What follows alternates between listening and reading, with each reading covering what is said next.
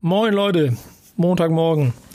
Backspin Stammtisch, Aufzeichnung. Mein Name ist Nico Backspin, mir gegenüber sitzt Kevin und wer die Videoversion sieht, sieht, dass äh, Kevin zwar körperlich an, äh, anwesend ist, menschlich erst noch mal einen Kaffee braucht, damit er hier reinkommt. Augenringe, also da, da wäre da, da, da, da wär, da wär jeder Boxer neidisch nach dem Kampf, glaube ich.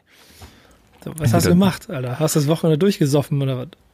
Nee, überhaupt nicht. Ähm, ich, ich weiß nicht, ich habe mich heute Nacht so rumgewälzt die ganze Nacht. Von, von A nach B, von B du nach hast A. So auf der, du hast auf der These, die du für diese Folge brauchst, rumgedacht, ne? Sei ehrlich. Genau, deswegen ist sie auch so ausgeklügelt.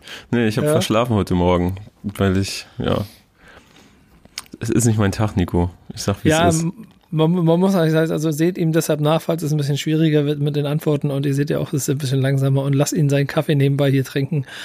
Ähm, ich hoffe, es ist ein guter Kaffee, den du da gemacht hast. Hast du übrigens dafür Zeit gelassen? Also mit Volldampf auf, auf dem Herd. Ich glaube, es ist auch leicht, leicht bitter.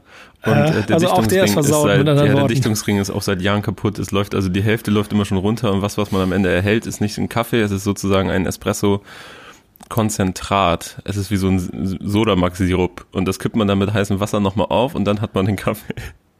Oh Gott, klingt das alles deprimierend. Ich bin kein Kaffeetrinker, aber ähm, es würde es mich jetzt schon dazu. Es ist deprimierend, es ist eine Ausweichkanne. Ja, ich würde ich würd jetzt schon vorschlagen, lass uns, lass uns irgendwie eine Petition starten. Das ist nicht mein, mein 1A-Equipment. Nee, genau. Vielleicht, vielleicht gibt es ja aber auch eine Möglichkeit, durch im Zweifel so eine 25 Euro Kaffeefilter-Kaffeemaschine, einfach wieder die gute alte, dass es nicht der Espresso wird, sondern so du die bist gute ja nicht so der Kaffeetrinker, ne, Nico? Überhaupt. Aber ich habe letztens einen Tweet gelesen und damit stimme ich absolut überein. Ähm, Filterkaffee muss so schmecken, als wäre Bonn noch die Hauptstadt.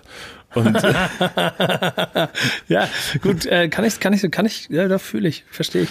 So. ich. Man muss aber mal ehrlich sagen, ich guck mal, ich mag keinen Kaffee, ich trinke den nicht. Ich rieche unheimlich gerne einen Kaffee. Ich gehe ab und zu mal so, treffe mich mal mit verschiedensten Leuten, weil die immer in dem einen Laden wollen. Ich weiß gar nicht mehr, wie der heißt. Im Schanzenviertel gibt's so einen. Da stehen diese riesengroßen Kaffeedinger und dann riecht der ganze Raum immer so nach Kaffee. Das ist unheimlich lecker. Hm. Aber ich würde die Plörre niemals trinken. Niemals. So, weil es überhaupt nicht, äh, so, nee. Aber die Faszination daran finde ich total beeindruckend, weil, also, da ja so, so eine Lehre immer mehr draus geworden ist und eine gewisse Fanciness mhm. und bis zu der Absurdität, dass man bereit ist, 4,50 Euro für 0,3 Liter Kaffee in einem Pappbecher äh, zu bezahlen, wo man lange ansteht, nur damit da ein grünes Logo mit drauf ist, hm. ähm, ist die Essenz und die tatsächliche Grundlage dafür, was das eigentlich sein soll. das ist aber Kaffee. auch nicht mein Film. Ich habe eine ja, Mühle zu Hause, ich habe immer Bohnen zu Hause und dann aber das ist ja auch eine Zelebrierung. verschiedene. Ja, voll. Ja, so ein bisschen ja schon.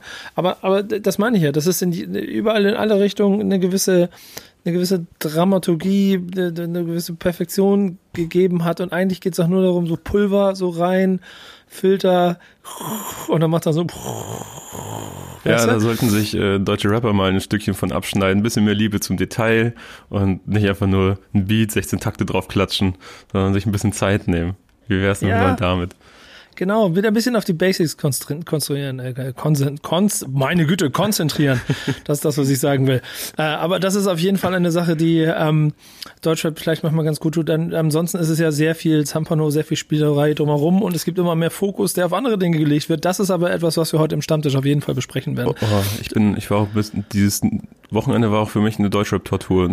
Auf und ab, sage ich dir, wie es ist. Ich, aber wieso? Ähm, Samstag war ich so im Film, dass ich mir einen dreieinhalbstündigen Twitch-Stream von Jessen ähm, angeguckt habe, wie er Beats krass. bewertet. Und? War, hat richtig Spaß gemacht. Ist auch krass, okay. wie er, also ich habe mir noch nie so wirklich länger einen Twitch-Stream angeguckt. Ähm, aber ich kann verstehen, warum, warum Leute da so Bock drauf haben und warum die da so, so viel Spaß dran haben, weil ähm, das war echt so ein, so ein kleines Community-Feeling und ich habe auch so ein paar Bekannte in den Kommentaren wieder getroffen. Ähm, ah, geil ich weiß nicht, kennst du noch die hier EU von früher? Die so mit A zum J Mucke gemacht haben, die waren auch in der neuen Rap äh, ja. Reimgeneration ja. von Falk. Ja, ich habe eben nicht ganz verstanden, ja, EU mal sein. EU, mhm. ja, EU, E O U. Und äh, da genau. hat Snoo von den beiden, der hat einen Beat eingereicht und äh. Freunde von mir haben Beat eingereicht, äh, Ex-Prakti von uns, Martin hat ein Beat äh, eingereicht, wusste ich nichts von und dann habe ich ihn an seinem Producernamen erkannt und so. Das war schon ganz geil. Ich bin da irgendwie nicht mehr weggekommen. Ich wollte nur reinschauen. Ähm, aber das ist ein ganz interessanter Effekt. Ich meine, an der Stelle kann man mal erzählen, das haben wir ja noch öffentlich noch nicht gemacht, aber Backspin auf Twitch, äh, wir, wir, sind ja nicht doof. Wir kriegen das ja auch mit und wir, wir arbeiten auch ein bisschen länger. Wir haben so ein bisschen im Gegensatz zu manchen anderen Ähm, aber noch nicht so dieses, also es ist noch nicht so ein wir werden nicht so schnell jetzt einfach raushauen. Wir haben so ein bisschen Plan und Idee, was wir machen wollen, weil wir auch dem gerecht werden wollen, dass es auf der einen Seite, ja, wie viele immer sagen, eine Gaming-Plattform ist, trotzdem zu einer Musikplattform langsam wird und wir die Möglichkeiten da drin schon auch vernünftig nutzen wollen. Uns aber auch bewusst ist, dass es dann vielleicht erstmal ein Startweg ist und der ein bisschen länger ist und ein bisschen mit dem Format arbeiten und so. Aber wir haben sehr gute Ideen, wie wir, wir finden und äh, da werden lustige Sachen kommen. Insofern äh, auch du, Jessin, zieh dich warm an, denn auch wir werden irgendwann ich werde mich da hinsetzen und auch Beats bewerten. Jo, das Ding scheppert. Ja, das scheppert nicht. Hör mal. So, weiter ja. der nächste. Nee, keine ja. Ahnung. Aber, ähm, aber das, das, Modus. Ja, ja, genau, aber das heißt, das heißt ein gutes Deutschrap-Wochenende gehabt. So, das heißt, ja, aber gestern kam dann das, das, das Erwachen, da war ich richtig Deutschrap müde. Ich hatte keinen Bock mehr. Ich war so richtig, oh Mann, warum müssen diese ganzen Männern über komische Theorien sprechen und irgendwelchen irgendwelchen Leuten Plattformen geben und dann das nicht einordnen können und so. Was soll das? Warum ist das mein Job? Hilfe. Ja. Guck mal. Ähm, ich sage dir jetzt mal zwei Sätze dazu. Mhm. Denn das ist ja auch immer, das passiert immer wieder, egal bei welchem Thema, wenn es gesellschaftlich über die Grenzen von Deutschrap hinausgeht und aber dort irgendwas aus diesem Kosmos damit zu tun hat, dass der, dass der Effekt, dieser Impuls ja immer sehr stark ist bei den Leuten, dass man sofort immer, was ja allgemein gesellschaftlich gilt, dass man sofort immer überall was dazu sagen muss und überall mit einsteigen muss. Und ich selber habe meine ganze Karriere das noch nie gemacht und werde das auch weiterhin nie machen, immer schnell irgendwie nur zu rufen, weil Leute wollen, dass man ruft. Die Situation, in der wir uns befinden, dass ähm, durch die hm, ständige Entwicklung und auch immer Vergrößerung des Kosmoses der irgendwie im Kern Hip-Hop-Szene ist, dann Deutschrap als Ganzes da so drumherum hat, in einem Wahnsinnsvolumen auch bis in die Popindustrie hinein, plus auch gesellschaftlich immer, immer greifender, immer schwieriger wird, ist es dann irgendwann fast unmöglich, per se die komplette Szene oder alles, was damit zu tun hat, in in einen, in einen Kontext zu bringen, der, der dem allen gerecht wird. Egal, ob nun in der einen Ecke dessen, was wir aus Backspin sich vielleicht auch als Hip-Hop ansehen und auf der anderen Seite, was ähm, vielleicht in ganz anderen Bereichen passiert. So, wir wollen versuchen, so gut wie möglich in der Mitte allen gerecht zu werden, dass man dann an manchen Stellen aber auch manchmal einfach fassungslos ist über das, was da passiert. Gerade heute, ähm, das ist, glaube ich, komplett nachvollziehbar. Und ich glaube, es gehört aber auch irgendwie dazu, äh, dann einen richtigen Weg zu finden, wie man damit umgeht. Und ähm, du hast es eben schon richtig gesagt, mit Plattformen bieten. Äh, wir haben, wir haben uns ja auch mit bestimmten Themen, ich werde jetzt auch in keine Themen, also kann nichts Konkretes sagen, aber wir haben schon einige Themen gehabt ähm, in den letzten Wochen, wo wir uns dazu entschlossen haben, keine Plattform zu bieten, weil wir einfach nicht wollen, dass dem noch mehr Aufmerksamkeit geschenkt wird. Ähm, und das, glaube ich, halte ich immer wieder genauso auch weiter fest als Credo für uns wenn es, wenn es einen Weg gibt und man darüber reden muss und wir vor allen Dingen auch etwas, was an Mehrwert dazu beitragen können, dass jetzt darüber gesprochen wird, das ist vielleicht auch der nächste entscheidende Punkt, dann sollte man das auch machen. Ansonsten kann ich aber die, auch diesen, diesen Effekt, den du beschreibst, komplett nachvollziehen. Lass uns dann aber doch einfach mal direkt in die Themen reingehen, denn wir haben ja, beim letzten Mal über einen Song gesprochen, den wir beide sehr gut fanden, der sehr viel Spaß gemacht hat. Und du hast ja quasi interaktiv während der letzten Podcast-Aufzeichnung quasi schon äh, mit Künstler am Song und an, an, der, an den Informationen drumherum gearbeitet. Und da ist auch was bei rausgekommen. Ne? Erzähl uns, was ist passiert? Ja, im Grunde haben wir das beide gleichzeitig gemacht. Wir haben nämlich letzte Woche über Leg dein Ohr auf die Schiene der Geschichte gesprochen. Nicht von Freundeskreis, sondern von Pimp. Ganz mhm. entscheidender Unterschied.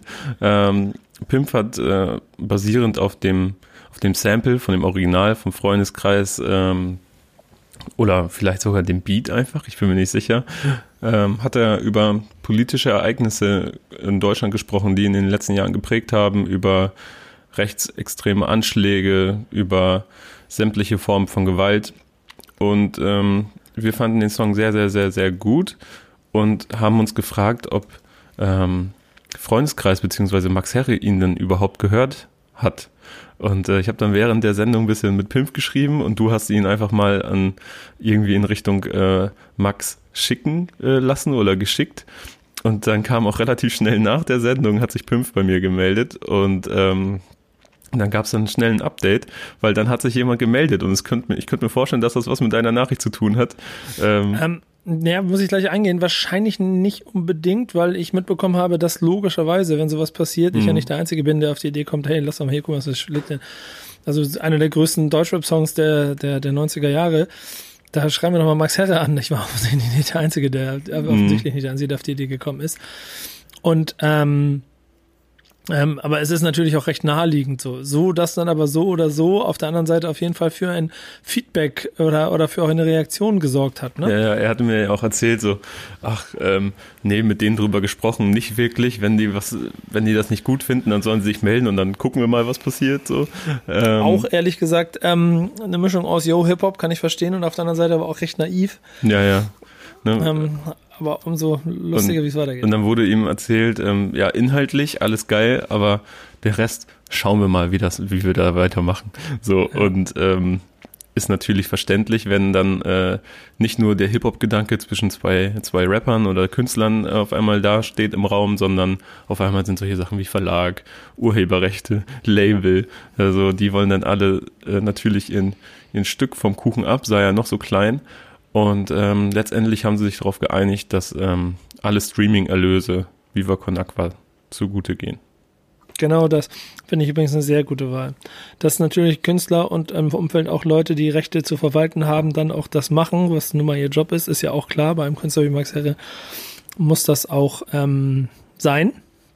Aber ähm, so eine Lösung dann zu finden, finde ich hervorragend. Und so freue ich mich sehr darüber, dass ein guter Song mit einer sehr guten Botschaft, die heute wichtiger denn die ist, also hört euch bitte diesen Song noch einmal an, wenn ihr ihn noch nicht gehört habt, dann auch noch ähm, die Erlöse daraus einen Weg finden an die richtige Stelle, dann finde ich das gut. Insofern bin ich da sehr, sehr glücklich drüber. Ja, ich glaube auch, jetzt, jetzt äh, macht man sogar noch was Gutes, wenn man den Song streamt.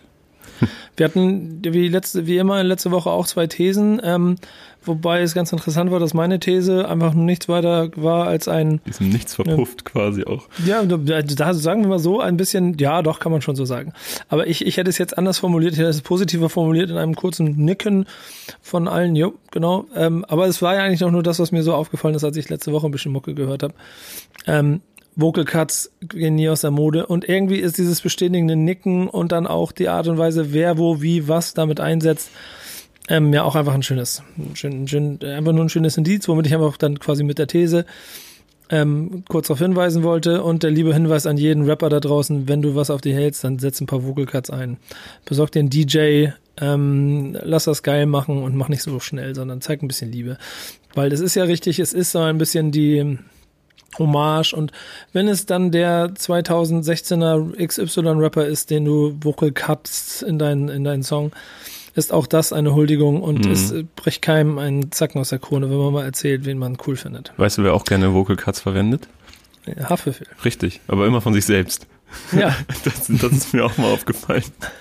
Oder ich kann mich nicht dran erinnern, dass er jemand von jemand anderen welche genommen hat. Aber jetzt letztens zum Beispiel auf ähm, auf dem Ding mit Marv und Milonär.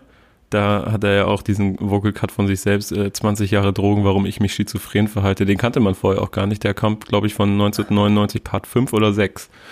Äh, ja, ja, aber 5, 6 sind ja jetzt gerade, ne? Ja, genau. Also vom neuen. Album kam der Vocal Cut dann quasi schon vorher. Ja, krass. Ja. Aber ähm, deine These hat ja nun für ungleich mehr Kontroverse gesorgt, denn mhm. ich habe ich hab die auch bei mir in der in der in, in meiner Insta-Story mit eingebaut und da gab schon sehr viel. Also ähm, und äh, Top-Kommentar bei mir, das war ein richtiger Kevin. Ja, ja, ich habe, das war ja Steilvorlage auch. Ich, übrigens dein Name an der Stelle. Schöne voll. Grüße. Ähm, Grüße auch an, an die Facebook-Community. Ich weiß nicht, ob ihr uns zuhört oder ob ihr einfach nur immer nur Kommentare schreibt, wenn ihr euch, wenn euch irgendwas nicht passt. Aber äh, das war natürlich gefundenes Fressen für die ja. für die Ü40-Jährigen in diesem Land, für die Ü40-jährigen Rap-Fans, dass da ein Kevin irgendetwas gesagt hat über zwei Künstler, die sie sowieso äh, sowieso nicht ernst nehmen. Ähm, ja, da war nämlich der nächste Punkt, so wer ist, wer ist eigentlich dieser Kevin? Naja. aber, aber, das waren ja alles, das waren alles Dinge, mit denen ich gerechnet habe. Also als ja. ich die These schon in meinem Kopf hatte, äh, da wusste ich schon, das wird Kommentare hageln und die treffen mich dann ehrlich gesagt auch nicht so. Irgendwas so ein richtiger Kevin, bla bla bla, okay, ihr habt eh nicht zugehört, ihr habt euch das nicht angehört. Ähm, keine Grundlage, um zu diskutieren. Ähm, Wie das, JD in Scrubs, ne? Genau. Ach nee, das ist im Moment das ist der, der, der, der Anwalt bei, bei Scrubs. Kennst du das? Ted? Ja, immer wenn, immer wenn äh, Dr. Cox oder, oder der, der Oberarzt, ich weiß vergessen, wie der heißt, wenn wir mit ihm mhm. gesprochen haben und ihn immer angegriffen haben. Und er, er wurde ja die ganze Zeit immer niedergemacht, hat aber irgendwann immer so Boing Flip gemacht.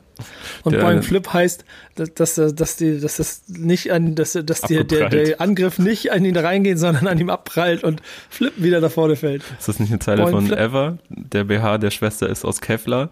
Ähm, ja, so ungefähr. Boing ähm, Flip ist die Scrubs-Variante. Genau. Oh, der Schauspieler von Ted ne, ist gestorben. Letzte oder vorletzte Woche. Ja, stimmt. Richtig oh. traurig. Ähm, aber naja, was mich dann Beste schon. Beste Serie übrigens, nur das nur am Rande. Ja, bis auf die letzte Staffel und das Remake. Ja, ja aber das, das, das, das, ist nicht, das, das gehört nicht da rein. Nee, nee, ich finde, ich meinte, guck mal, kurz, kurz, kurz Exkurs aufmachen. Serien, die lang sind, die stark sind, die Fan haben, die, von denen man beim Gucken weiß, okay, das ist etwas, das bleibt lange. Friends. Dann ein Ende dafür finden. Lehne ich mich aus dem Fenster, niemand hat das so gut hingekriegt wie Scrubs. Voll. Krass krasses Finale.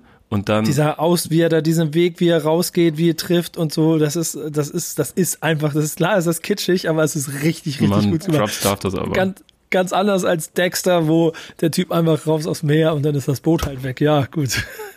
Das, das, das habe ich nicht durchgestanden, Dexter. Ja, aber ja, aber, aber, das nur aber über diese Staffel, da diesen Versuch, Scrubs nochmal aufleben zu lassen, darüber reden wir einfach nicht, ne? Nee, das ist im Mantel des Schweigens drüber. Ähm, das ist nicht Scrubs. Das ist irgendwas, was the, the art is formerly known as Scrubs. Wie hieß der Typ noch? Cole, ne? Die neue Hauptrolle. Ja, oh. scheißegal. Naja. Jetzt ähm, versuch mal wieder einen Bogen zu finden. Ja. Was mich dann Kritik. schon mehr getroffen hat am Wochenende, war dann ähm, inhaltliche Kritik. Und ähm, das war mir ja auch klar. Ähm, das war ja auch mein, der ursprüngliche Aufhänger, diese ganze unsachliche, sachlichen Beleidigungen, ohne wirklich darauf einzugehen, ähm, die habe ich ja alle billig in Kauf genommen, aber genau das war ja auch der Punkt, was mich gestört hat an den Reaktionen ähm, auf dieses Feature, dass das zustande kommt. Dass es einfach nur unsachlich auf sie drauf geht, ähm, ohne wirklich zu begründen zu können, warum das so ist. Und ähm, deswegen, ich habe mit ein paar Leuten, die das konstruktiv gemacht haben, die dann nicht so darauf klarkommen, dass sie vielleicht irgendwie einfach ein von Label äh, geschaffenes Produkt ist und so weiter. Na, ich sehe das ein bisschen anders teilweise. Äh, zumindest sehe ich das im Vergleich zu anderen Künstlern ein bisschen anders. Äh, aber ein Punkt, der wirklich valide ist und wichtig ist, ist äh, Blackfishing, kulturelle Aneignung bei Shirin. Das ist ein Thema, das wurde zum Beispiel im Machiavelli Podcast in der zweiten Push-Episode sehr ausführlich behandelt. Deswegen würde ich darauf mal verweisen.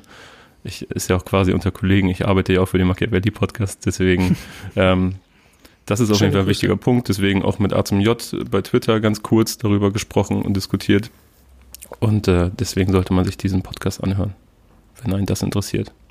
Das mhm. ist nämlich ein ganz klarer Kritikpunkt an Shirin David, den ich äh, auch sehe. Und äh, das sind aber für mich zwei getrennte Paar Schuhe, künstlerisches und ähm, eigenes Verhalten in der Öffentlichkeit. Ja, das, da kommen wir zu dem großen Punkt der, der Frage, ob du Kunst von Körper trennen kannst oder von Person trennen kannst. Ähm, das ist, glaube ich, äh, das ist eine schwierige, ist eine Glaubensfrage, die du so per se nicht beantworten kannst. Ja, ähm, ne? also sind wir ja auch, haben wir ja mit Haftbefehl ein sehr gutes Beispiel auch also wie ja, da haben wir, es gibt genug. Ich meine, das geht ja bei Michael Jackson los. Ähm, kannst du kannst du Dinge voneinander trennen und äh, wenn das jetzt in, in bei Shirin David gerade wenn dann so auf Videos aus der Vergangenheit auftauchen, ich bin da irgendwie auf irgendwelche als YouTuberin Straßenreporter mäßig unterwegs, so da das ist schon so, boah, ist jetzt mhm. nicht clever, was da passiert ist, so, aber Voll so, ähm, was mich auch stört, ist, dass, äh, dass ich immer den Eindruck habe, dass das an ihr diese Kritik so ein bisschen abprallt und dass sie es nicht ernst nimmt. Und ich hoffe, dass sich das ändert. Genauso wie sich bei Dam damals bei Haftbefehl ja auch, da kamen ja auch immer wieder so Antisemitismusvorwürfe und auf einmal hat er sich, hat man gemerkt, wie er sich öffentlich damit auseinandergesetzt hat, zumindest wie er sich mit Oliver Pollack äh, getroffen hat und äh, Interviews dazu gegeben hat. Und, ich glaube, das ist aber ähm, etwas, was so im Prozess halt entstehen muss. Genau. Also du kannst, da, das ist noch, oh, das ist noch eine These, die ich, die ich bewahre. Ich, ich, ich schnell zumachen. Ähm, ich formuliere es anders. Weißt du, bei einem Künstler eine direkte Reaktion auf das zu erfahren, was Leute in Kommentarspalten an ihn kritisieren oder, oder irgendwie an ihrer Kunst übers, übers Internet an ihre, in ihren Sachen kritisieren, wird nicht passieren weil das ist auch ein, finde ich, ein wichtiger Schutzwall, den du auch brauchst, weil es ja auch per se immer Menschen gibt, die einfach scheiße finden, was du machst, einfach nur, weil sie was scheiße finden wollen. Wenn dann aber da Dinge dazwischen stecken und, und auch äh, Aktionen von dir de facto einfach übers Ziel hinausschießen, falsch sind, ähm, ähm, du einfach Fehler machst, dann ähm, gehört es auf der anderen Seite dazu, ein, oder eine Hoffnung daran zu haben, dass der Künstler selber eine Wandlung durchläuft. Und ähm, die kann aber nur von ihm selber kommen. Und entweder sie kommt, und das kannst du über eine gewisse Zeit beobachten, oder sie kommt nicht. Mhm. Und ich glaube, das ist dann auch genauso ähm, bei so einem Thema, dass man abwarten muss, wie sich das entwickelt und wie der Umgang damit stattfindet. Ja. Ähm, und das macht es auch unheimlich schwer. Ich meine, ganz ehrlich, wer ähm, eigentlich kann ich damit schon die Überleitung zu deiner These machen, obwohl ich eine Überleitung zu mhm. meiner These machen wollte. Aber ich mache sie zu deiner, denn ähm, ehrlicherweise hängt deine These ja mit einem Künstler zusammen, bei dem man eigentlich von Sekunde eins sagen könnte, ey, Dicker, du gehst nicht brauch, klar. Brauch, geht nicht. Geht, geht, wo soll ich anfangen? Geht nicht. Ja. So. Und trotzdem ist er jemand, der einfach mal alle Rekorde bricht. Mit den meisten Video-Views auf eine neue Single, mit dem erfolgreichsten, mit Abstand erfolgreichsten Videostream ne, in der Geschichte von Instagram und so weiter und so fort. Und das alles ist ein Typ, der, wo ich die ganze Zeit denke, ey, der fehlt einfach mal der Vater, der dir nicht mal zur Seite, oder von mir ist auch der Onkel oder große Bruder, der nicht zur Seite und sagt, Junge, lass uns noch mal kurz drüber nachdenken, was du jetzt gerade gesagt und gemacht hast. Mhm. Äh, wir kommen zu deiner These, Kevin. Meine These äh, lautet, 6 9 wird seinen Karrierehöhepunkt noch vor sich haben. Autsch. Ja, und ich, ich sage nicht unbedingt, dass ich damit glücklich bin. Nee, nee, nee, nee, ist ja auch klar. Muss man aber klar machen. Ich, das kann ich nämlich, also guck mal, meine These ist auch keine, die ich nachher bringe, die, zu 100% meine Meinung vertritt, aber es ist eine These, die ich in den Raum rufe, an der man sich mal arbeiten kann. Und das hier sehe ich ganz mhm. genauso. Denn wenn du ihn anguckst und wenn du die Mechanismen drumherum betrachtest, dann ist das, also kann ich es unterschreiben, weil ich merke, das hat nicht mehr so viel mit mh, mm, Kunst? Die, nee, das hat, das ist Kunst. Das ist eine ganz, ganz große Kunst, die er da macht. Aber es hat nicht mehr so viel mit, mit vielleicht Anstand, Moral oder, oder, oder, oder, oder irgendwas. Ich weiß auch nicht, ob das zu groß ist, aber irgendwelchen, sagen wir so, vielleicht Grundwerten, die, die, die in mir rumschweben.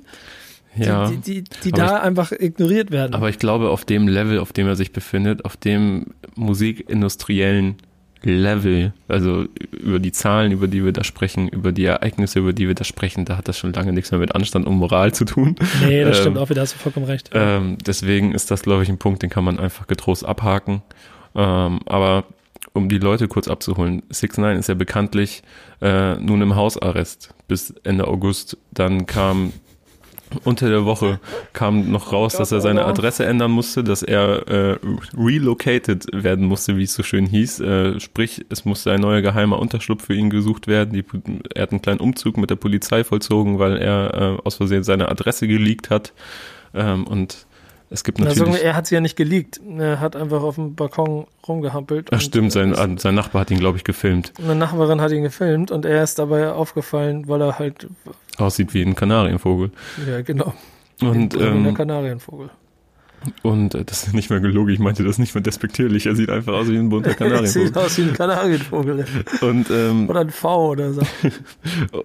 und ja gut, das ist dann natürlich auch nicht so klug, und es gibt ja genug Leute, die scheinbar mit den äh, Scharen, mit den Hufen scharen, um, äh, um ihn und in, sich in die Finger zu krallen. Deswegen muss er umziehen und äh, gleichzeitig, wenn man sich so sowas vor Augen hält, weiß er, er muss geheim umziehen und in einen neuen Unterschlupf und versteckt werden und so weiter und gleichzeitig hängt am Times Square seine Fresse riesig groß mit äh, mit Werbung fürs neue Album, das dann in ein paar Wochen erscheint. Schon verrückt. Schon verrückt. Und ich glaube, das, es ist ja am Wochenende ein neues Video gekommen. Er hat wie viele 60 Millionen Aufrufe oder so in zwei Stunden. Ich muss es hier nochmal aufmachen. Wir haben äh, unsere Redaktion. Ja, waren 44 Simon, Millionen nach 24 Stunden. Genau. Nuri und Simon haben uns das natürlich aufgelistet. Ja, Nuri ist auch wieder hier mit im, im, äh, im, im, in der Aufzeichnung quasi mit drin auf unseren Ohren. Danke äh, dafür, dass du dabei bist und er wird uns auch immer ein bisschen noch ein Update, ein paar kleine Informationen mitgeben, die wir hier haben. Ähm, die Zahlen sind halt einfach absurd. So. Ja. Der Song und das Video ist aber auch absurd und ähm, also es ist einfach das, alles. Das Interesse an ihm ist auch absurd, was ich aber vollkommen nachvollziehen kann. Ich meine, da ist ein 24-jähriges, jetzt wahrscheinlich Ex-Gang-Mitglied ähm, im Hausarrest, geht auf Instagram live, so lässt er irgendwie zwei, zwei Frauen zu seinem neuen Song tanzen. Dieser Livestream hat zwei Millionen Aufrufe und ähm, er tanzt danach zu Bad Boys ins Bild und trägt Handschellen. In seinem neuen Video präsentiert er stolz seine Fußfessel. Also Worüber reden das, wir hier? Ja, aber da, das ist, das ist, weißt du, irgendwie, und das mache ich mal, das mache ich mal, mache ich mal nochmal, warte, ich muss kurz hier was weg, wegschicken. Ähm, ich habe nämlich gerade was bekommen, das könnte noch interessant werden für unseren Podcast. Ähm, äh, weißt du, das, das macht aber die These, die du aufgestellt hast und das Ganze drumherum so, so, besonders ist ein so, so hohes Wort, aber versteht ihr, so, also so, so, so speziell, denn offenkundig also ich, ich beschreibe es mal aus meiner Sicht, ist hier ein Typ, der extrem auffällig ist, der extrem viel Spaß daran hat, sich als Charakter zu inszenieren. Ähm, dass für ihn das Ganze ein riesengroßes Spiel ist, habe ich das Gefühl. Mhm. Ähm, dann zwischendurch sich die Finger verbrennt und gar nicht so genau und das ist der Punkt, wo ich im Moment so stehe, entweder aus einer Naivität oder einer unheimlichen Cleverness und ich tendiere zu B, ähm, gar nicht weiß, was los ist, äh, von heute an den nächsten Tag denkt, wahrscheinlich sich denkt, äh, ich genieße jetzt jeden Tag und ist eh, irgendwann ist eh vorbei, ähm, dabei aber keine Angst versprüht, sondern eine Sensat eine, eine äh, Geltungs, eine Geltungs Geilheit da drin steckt. Das ist nicht mehr ein Drang, das ist schon eine Geilheit. Nee, das ist eine ne? Geilheit, die aber auch, und das muss man ja schon sagen, echt also rein aus, ich muss immer vorsichtig sein mit den Worten gerade, aber es ist mir wichtig, das klar zu machen. Aus, aus, aus, aus Betrachtersicht ist es beeindruckend, wie er das spielt, was mhm. er da mhm. macht. Denn alles, was er macht, hat Hand und Fuß. Dem gibst du, dem gibst du einen halben, halben, halben Finger und dann holt er seine Haikette raus und beißt ihn dir ab. Und genau so ist er, die ganze mhm. Zeit. Und dabei macht er Mucke, die ich jetzt nicht besonders cool finde, die aber schon eine gewisse Energie versprüht. Ey, ich habe den Song gehört und ich kann absolut verstehen, warum man ihn geil findet. Ist nicht meins, aber ich kann es nachvollziehen, warum man darauf hängen bleibt. Und das, ja, äh, weil das, das, hat so eine, das hat so eine Brachialenergie. Mhm. Und jetzt tanzen da halt ein paar, paar bunte, bunte Frauen im Hintergrund. Wenn da bei dem gleichen Song, also gleiche, gleicher Beat, gleich, gleiches Arrangement, wenn da ein Squad von ne, ne, die Gang und 20, 20 äh, harte Jungs drin da hängen und auch bam, bam, bam, könnte genauso gut funktionieren. Und diese Energie, die da drin steckt, die ja natürlich auch perfekt spielt, ähm, gepaart mit diesem Geltungsdrang, mit dieser Ignoranz, auch mit dieser Naivität, mit der Fassungslosigkeit, der man seinen Dingen gegenüber tritt. Und das ist genauso wie bei dem Präsidenten des Landes, in dem er sitzt. Du sitzt da und bist fassungslos. Du guckst und denkst, was, was zur Hölle ist los? Mhm. Das kannst du doch nicht machen. Und er macht. und er kommt damit immer einen Schritt nach dem anderen weiter. Und ich glaube, deshalb bin ich bei deiner These, Amerika. also unterschreibe ich die. ja, Mann. Ja, ich bin gespannt. Ja, ich glaube, ich glaube, am Ende des Tages gehört das auch ein bisschen zum amerikanischen Entertainment-System. Und er ist einfach die Reinkarnation von all dem, was in den Jahren vorher passiert ist, auch aus Rap heraus, weil so absurder als er, so kannst du es nicht mehr spielen. So. Ja, ich also, glaube, es wird noch viel absurder. Aber ich glaube, es ja, wird dann seinen Höhepunkt finden Anfang August, am 2. August, glaube ich, dann, wenn sein Hausarrest vorbei ist, dann, dann wird das nochmal zelebriert mit irgendeinem absurden Konsumwahn wahrscheinlich und dann, und dann legt es sich langsam wieder auf normale Six Nine Verhältnisse. Ähm, da gibt es für mich zwei Probleme drin. Das eine ist, dass ähm, ich komme nun mal aus einer anderen Schule. Der künstlerische Wert dessen, was da passiert, halt immer mehr in den Hintergrund rückt und auch die Musik im Prinzip nur so ein Transporteur und der der der anderen Botschaft ist. Und ähm, das macht es, weiß ich nicht, insgesamt so ein bisschen, so ein bisschen, bisschen schwierig zu sehen, dass sowas Superlativer hat und ähm, vielleicht aber die Kunst da drumherum gar nicht so lange vorherrschen kann. Und das zweite ist, dass der Erfolg, den er hat, und das, was er da insgesamt aufstellt oder als, als, als Person darstellt, wird ja Nachahmer haben. Ja, da kannst du von ausgehen. Gibt es, also in anderen Ländern, nicht nur da, auch in anderen Ländern, und da kommen wir ein bisschen zu meiner These, die ich, äh, wo ich auch ein bisschen zu ausholen kann, gleich die, ähm, wo ich, wo ich ehrlicherweise sagen muss, noch gar nicht genau weiß, ob ich genauso dazu stehe. Mhm. Aber ich sie selber mal für mich aufgerufen habe und dann in dem Zusammenhang auch für und wieder davon schon selber diskutiert und auch, auch, auch, in, in, auch in Gesprächen mal erörtert habe. Meine These ist, Deutschrap kopiert zu viel. Was sagst du? Ähm, wo kann ich unterschreiben? ist auch per, per se relativ, relativ schnell, dass man Ja sagen kann. Und dann habe ich aber ein bisschen länger drüber nachgedacht. Woran liegt das eigentlich? Warum, warum ähm, hat man heute das Gefühl? Warum, warum gibt es vielleicht auch heute viel, viel häufiger Songs, die eins zu eins klingen wie amerikanische oder französische Vorbilder? War das früher auch schon so? Haben auch schon, haben, haben aber auch schon vielleicht in den 90er Jahren Leute genauso kopiert oder in den Nullerjahren gibt es genauso Phasen. Was ist heute der Unterschied, warum das heute so ist, warum dieses subjektive Gefühl so da ist? Und ehrlicherweise interessiert mich natürlich eure Meinung da draußen dazu, ähm, die man aber schon, also glaube ich, ein bisschen, da muss man mehr drüber nachdenken als dieses Platte. Ähm, ich habe aber das, wie gesagt, gemacht und habe mich ein bisschen auch mit, mit, mit Weggefährten und Leuten darüber unterhalten und bin da am Ende auf eine ganz gute Erkenntnis gestoßen. Denn, guck mal, das Hip-Hop oder, oder vor allem Rap, also Rapmusik, ne? Rap, Rapmusik eigentlich auch immer davon lebt, dass man sein, ähm, seine Kunst aufbaut, indem man sich anderer Dinge nimmt, äh, annimmt, die es so gibt mhm. und sie dann zu seinem eigenen macht. Das gibt schon immer. Und auch wenn du in die frühen 80er, 90er gehst in den USA, dann gibt's ja ganz viele Songs, die, die Welthits geworden sind, deren Basis ein, ähm, ein Soul-Vorbild ist das ähm, im Prinzip nur eins zu eins übernommen wurde und ist eine Bassdrum drunter gelegt.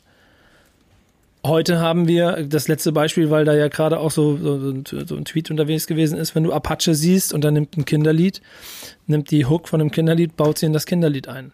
Dann kannst du per se natürlich auch sagen, ja hier, guck mal, da wird nur kopiert, da wird nichts Vernünftiges gemacht und das ist einfach nur billig. Dann gibt's aber Nuancen. Das war dann im die, Endeffekt auch wieder ein Move, muss ich sagen. Genau.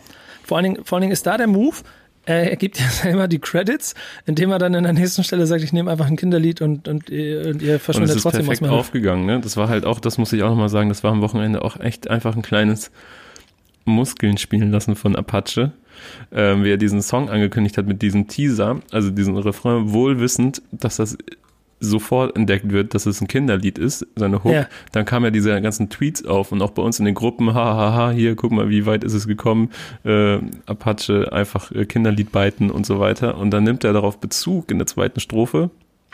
Video wird veröffentlicht. Shirin Haftbefehl seit Wochen großes Tamtam -Tam drumherum um diese Veröffentlichung. Und wer ist Platz 1 in den YouTube-Trends? Nicht ja. Shirin und Haft. also schon krass. Ja, Damit und diese Ansage muss, besser verpisst sich aus meiner Release-Woche und so. ja, mhm. ja, aber, aber mir geht mir geht's ja um dieses Kopieren und da ist es ehrlicherweise auch so, dass äh, es hier nicht greift, denn das ist, das, das ist, das ist, das ist dieses Hip-Hop-Ding, etwas nehmen, bauen und dann da irgendwie was Geiles Neues, das bauen, seine eigene Note, Prise drüber zu schütten. Trotzdem ist der Vorwurf gerade in der Neuzeit und der jüngsten Vergangenheit schon nicht von der Hand zu weisen. Wenn französische Vorbilder klar kopiert werden, um sie hier dann zu Hits zu machen, wenn du teilweise Songs und Melodien eins zu eins nimmst, die, die sogar die, die, die, den Wortfluss übernimmst, mm. um dann hier, das hat's aber auch schon in den Nullerjahren gegeben und wurde Rappern äh, gegenseitig vorgeworfen, dass Dipset und äh, die, die Rapper dahinter einfach kopiert wurden. So, die, die Frage ist immer so ein bisschen, warum entsteht das? Er selbst, guck mal, das geht sogar so weit zurück, dass, keine Ahnung, selbst in den großen ersten Jahren von, von Fantastischen Vier und Rödelheim Hartrepiwerk du wahrscheinlich auch mal Songs hattest. Bei Rödelheim Hartrepiwerk, glaube ich, sogar gibt es einen, da ist es eher so, da gibt, das ist sehr, sehr nah an Keep Your Heads Ringing von, von Dr. Dre. Ähm, ich glaube, es gibt so ein paar kleine Unterschiede, die, die, die, die Epochen beschreiben. Denn du kannst davon ausgehen, dass alle großen Künstler, die du in Deutschland hast, ähm, aus dem Rap heraus, eine Inspiration woanders hergeholt haben. Und das ist nicht per se schlecht. Mhm. Ich glaube, dass aber wir über die Jahre, und wenn man, das sind ja mittlerweile so zwei, zweieinhalb, drei, drei Generationen, vier Generationen vielleicht, dass du immer wieder neu einen Anspruch an dich selber hast, was du aus der Inspirationsquelle machst. Und ich glaube, das ist der entscheidende Punkt. Denn wenn du früher hast du, du hast, du hast irgendwie US-Rap gehört und du wolltest, ey, das ist so krass, ich will auch, dass wie unser Kram so krass klingt. Mhm. Dann hast du dich vielleicht sehr davon inspirieren lassen, hast aber dann größeren Anspruch deiner eigenen Kunst gegenüber gehabt, zu sagen, nee, das ist jetzt aber ein Tick zu weit nah oder ich muss es so machen oder ich will, dass es eigen klingt. Das ist über die Jahre äh, verwurzelt in weiteren Fakten wie der Inszenierung drumherum, das haben wir dann, das haben wir dann in Berlin gehabt, so ähm, aus der Agrophase, was auch immer beschrieben wird, wo natürlich Straßenrap damals auch sehr stark die Inspiration aus Frankreich mitgeholt hat, weil Frankreich durch die Manieus da natürlich eine ganz andere äh, auch schon Strahlung in die Gesellschaft hatte, weil, weil, weil Frankreich da in Anführungsstrichen ein Tick weiter war. Du hast mehr davon erlebt, du hast es mehr, mehr gesehen, als du es in Deutschland hast sehen können. Das heißt, es war das Stilmittel, um dafür zu sorgen, dass man den eigenen Block, der, den es ja trotzdem gab, auch sieht. So. Auch da gab es Nuancen zwischen, okay, du merkst, hier ist eine klare Interpretation drin und wir machen etwas Eigenes draus, weil wir es auf den Charakter bauen und manchmal aber auch einfach nur, ey, das, ist, das hat da super funktioniert, das mache ich bei uns auch. Aber auch da, glaube ich, geht es das erste Mal los, dass es eine Mischkalkulation aus ähm, äh, Erfolgsformel und künstlerischem Anspruch ist. Mhm.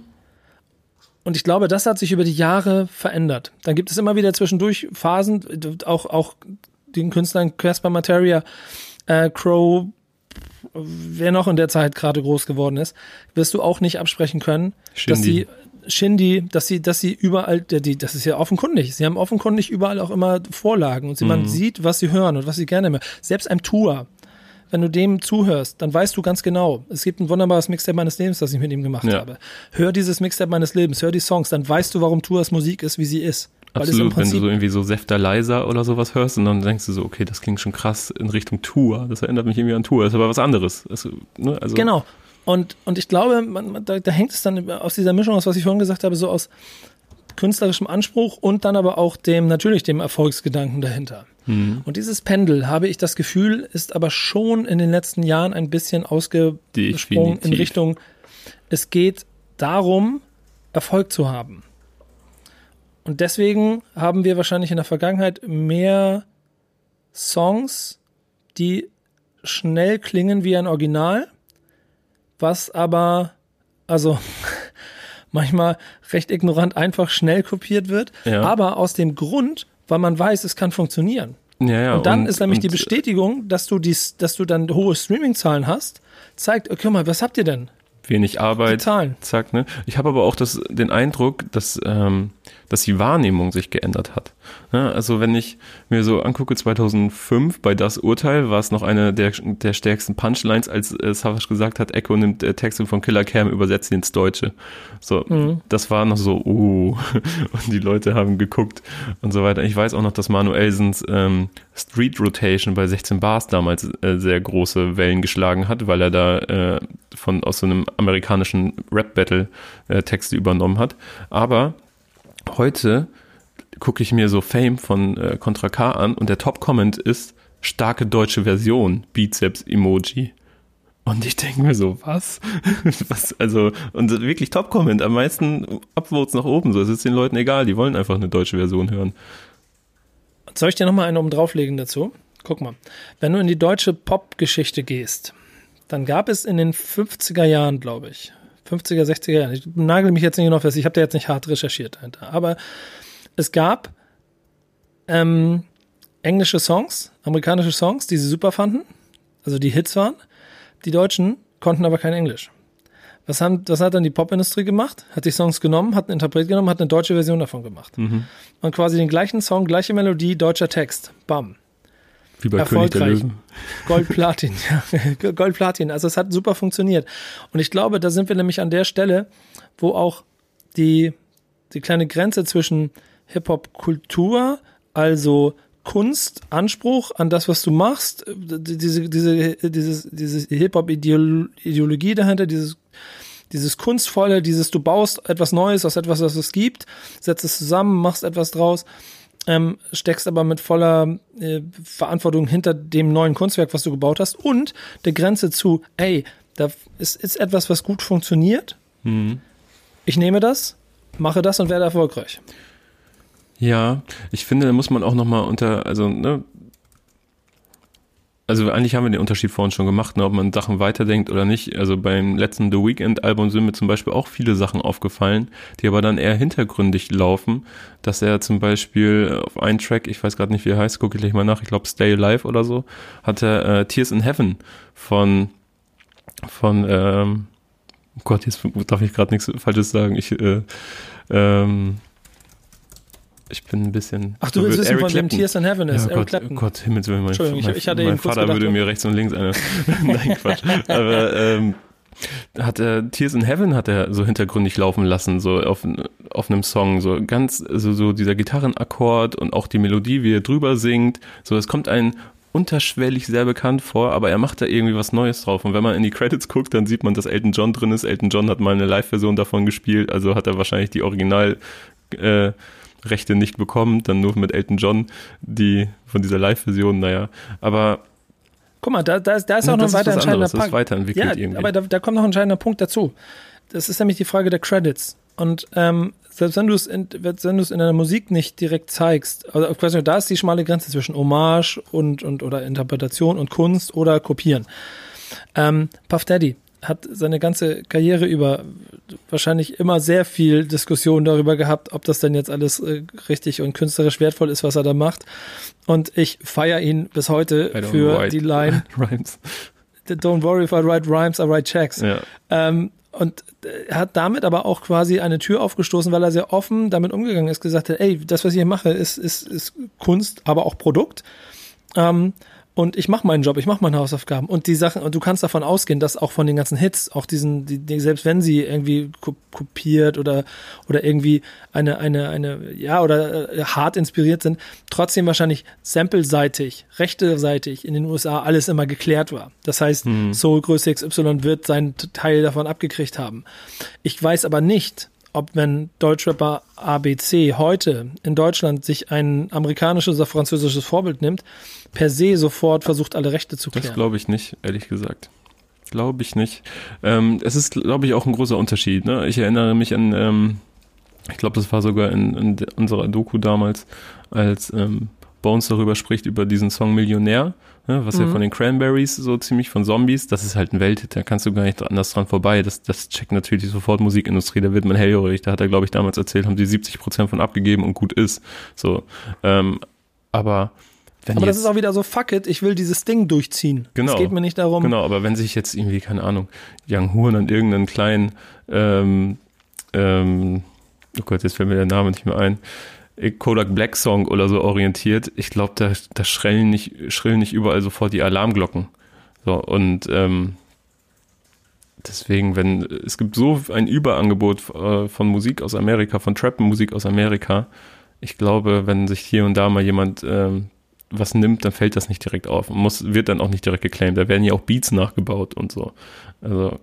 Ich glaube, am Ende ähm, unterscheidet sich die Frage, ähm, und da wieder zur, zur These kommen, ob zu viel kopiert wird, am Selbstverständnis der Person, die die Musik veröffentlicht. Mhm. Ist es ein Künstler oder geht es, oder ist es jemand, der, ist es ein Geschäftsmann? Also möchte er Kunst machen oder möchte er Geld machen? Und ich glaube, an dieser Frage kann man für sich selber und dann auch öffentlich wahrscheinlich am Essen die Grenze ziehen. Und das ist der zweite entscheidende Punkt daran. Nur wenn man das macht, heißt es ja nicht, dass es per se dann schlecht ist. Weil, wie der Kommentar unter dem äh, Contra K-Song, was du gesagt hast, sagt, eine gute deutsche Version ist nichts anderes als das, was auch in den 50er Jahren eine gute deutsche Version war. Ja.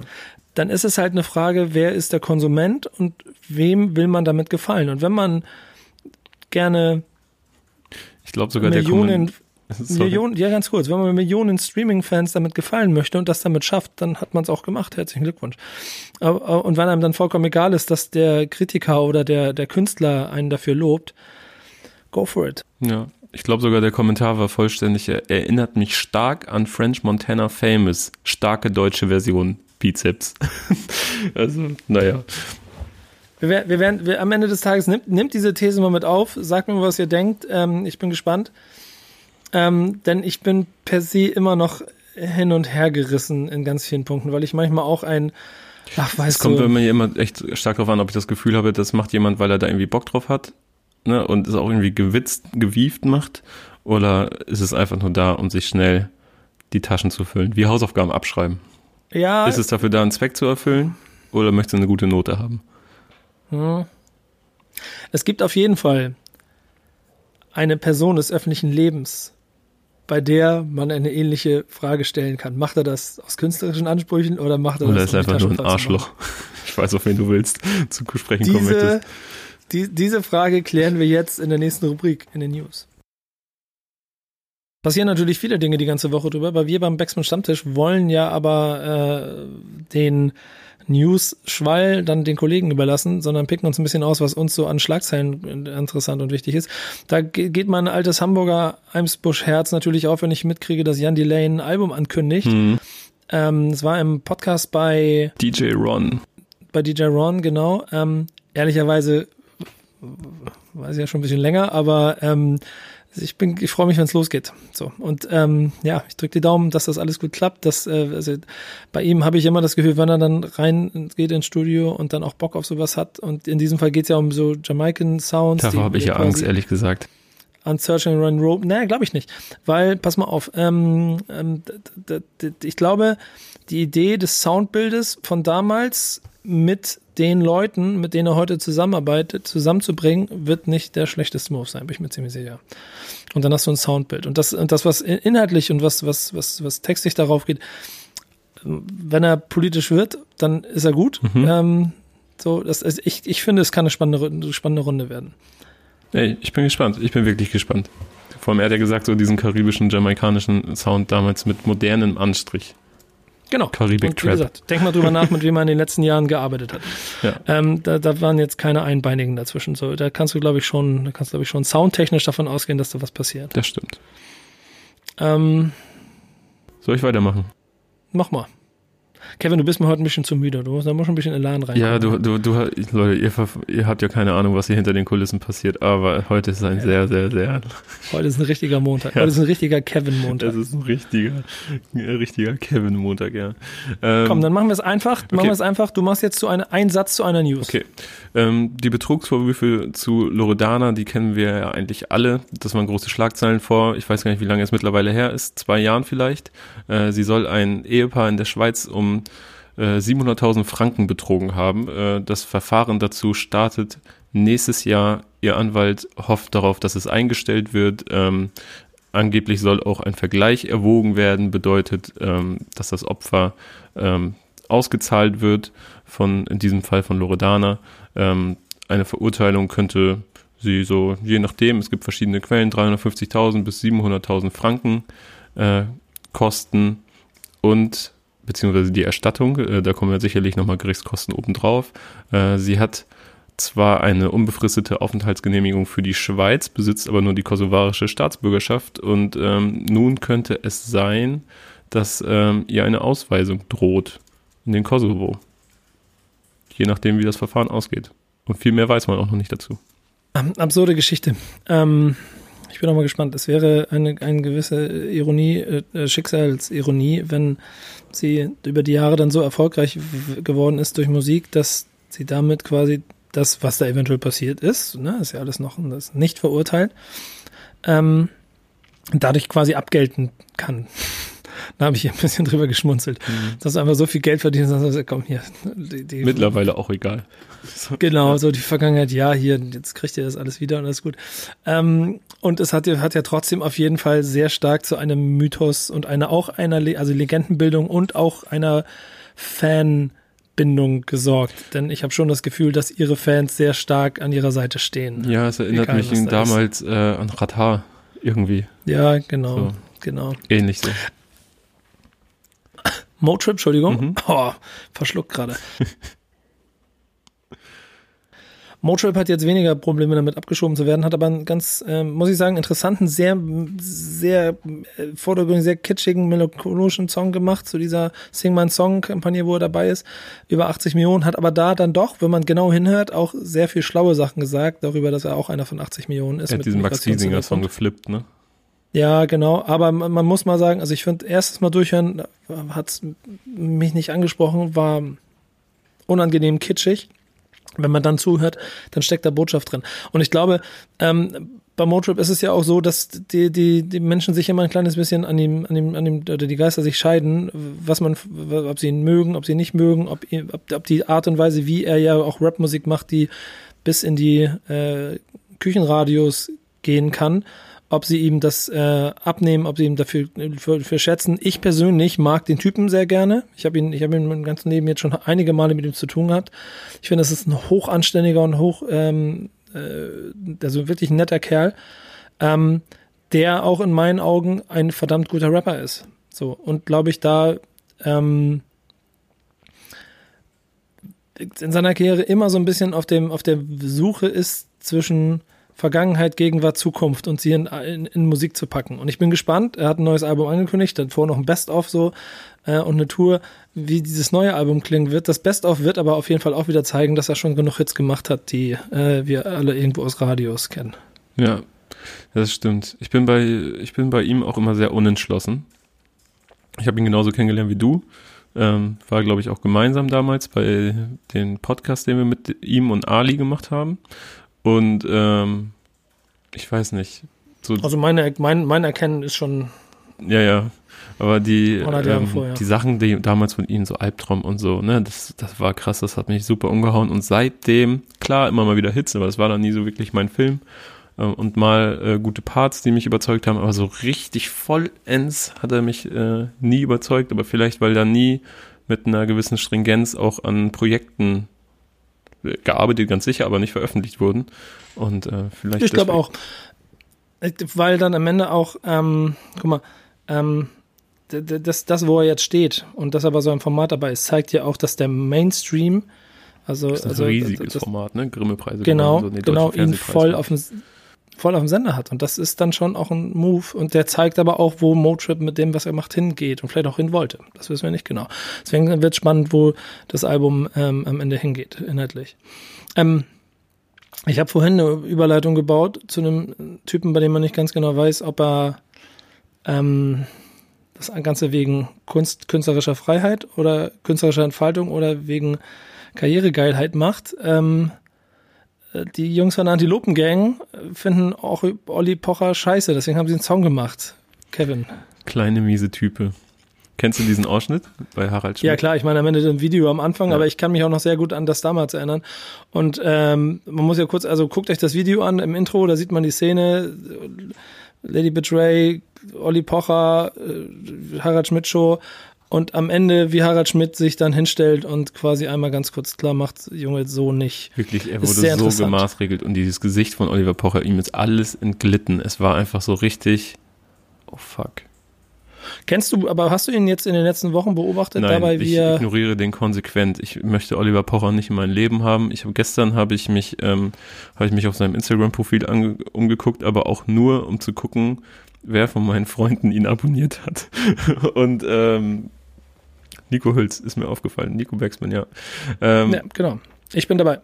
Ähm, ich habe ich hab mir auch ziemlich viel von dem angeguckt, weil ich äh, die, ist ja bei solchen ganzen Sachen immer so. Ich, ich Mechanismen verstehen möchte, auch, auch sehen möchte, was da passiert. Ja, und diesen ganzen Kram, den er da macht, das, das kann ich mir nicht geben. Der Typ. Nee, das ist, das ist auch ganz interessant, weil es auf der einen Seite ein ähm, im Kern wieder eine, da, da steckt irgendwo wieder eine gute, ein guter Gedanke dahinter, denn äh, das Influencer ähm, heute ein bisschen viel von ihrem Privatleben dazu benutzen, um ihre Karriere und ihre Geschäfte mit aufzubauen und dabei auch ihre kleinen Kinder mit ins Bild zerren und sie, die das ja noch überhaupt nicht ähm, einordnen können, quasi hunderttausenden Fans äh, zu präsentieren. Das ist wie das, wie das, äh, wie das Katzenbaby, mhm. das ja auch funktioniert, sind es die Menschenbabys, die Kleinkinder, die natürlicherweise funktionieren und dann alle sich da, da, da daran festhalten.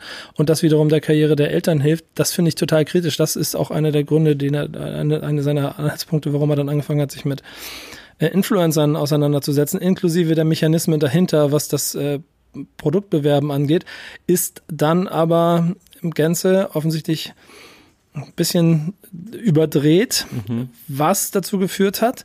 Und äh, das muss man, das muss man jetzt dazu in den Kontext bringen. Ähm, am Ende eine Ex-Prostituierte und Frauenrechtlerin. Ähm, also sie setzt sich für, sie setzt sich für äh, Prostituierte ein, Äh, Huschke Mau heißt die. Ähm, quasi einen offenen Brief an Pocher, Pocher ge ge gesendet hat, in dem ähm, sie ihm vorwirft, dass er mit dem, was er da macht, ähm, weil er die Frauen auch noch bloßstellt, auch Gewalt gegen Frauen in seiner, in seinen, in seinen Videos quasi. Ja. Ähm, ähm, ähm, ähm, jetzt fehlt mir das Wort Macht, also ausübt, mhm. genau. Und ähm, den, dieser lange Brief wird am Ende des Videos abgespielt. Nicht am Anfang, sondern am Ende des Videos. Was ich auch, und sie wusste offensichtlich nichts davon. Also ein sehr interessanter Punkt. Und in der Mitte legen die Antilopengang los und nehmen Olli Pocher einmal Volley. Hast du ihn dir angehört? Ja, habe ich. Ähm, was ist dein Gefühl nach dem Song? Abgesehen davon, oder ne, mach du erstmal, dann mach ich. Ähm, Sag du erstmal. Also ich habe mich, wie gesagt, nicht mit Oliver Pocher beschäftigt in den letzten Wochen. Ich habe nur mitbekommen, dass er immer mal wieder Gesprächsthema ist, aber Oliver Pocher ist ein Mensch, den ich einfach aus meinem Leben irgendwann verbannt habe und mit guten Gründen.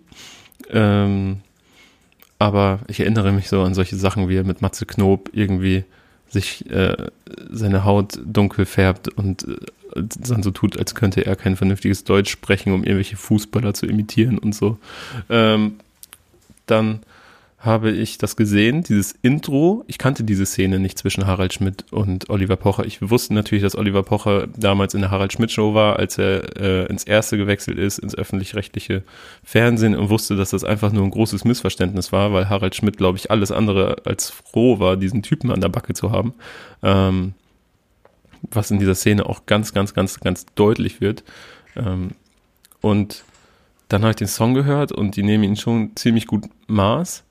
So, habe mich aber auch gefragt, was war jetzt der Auf, also warum jetzt, ne? Also nur weil er wieder mehr in den Medien ist, habe es ja nicht so wirklich verfolgt. Am Ende lief dann dieser Post durch und dann hat es bei mir so ein echt unangenehmes Gefühl ausgelöst, dass das jetzt scheinbar der Film ist, auf dem Oliver Pocher unterwegs ist, dass er versucht, irgendwelche Ex, äh, Ex dass er irgendwie versucht, von Influencerinnen so alte Filmchen auszukramen so auch Na, Freundinnen so. also von den Influencern, die glaube ich gar nicht so viel damit zu tun haben, irgendwie als, als Dominas outcalled und ähm, ja, da, ja, ja, ja, ja, ja, Moment, da, da muss jetzt ein bisschen, also wenn du es nicht gesehen hast, ich gehöre zu den Leuten, die sich diese 30 Minuten angeguckt haben. 30 Man Minuten musste mich ja, geht das? Nein, das sind mehrere Videos, das macht er seit, das macht er seit Wochen.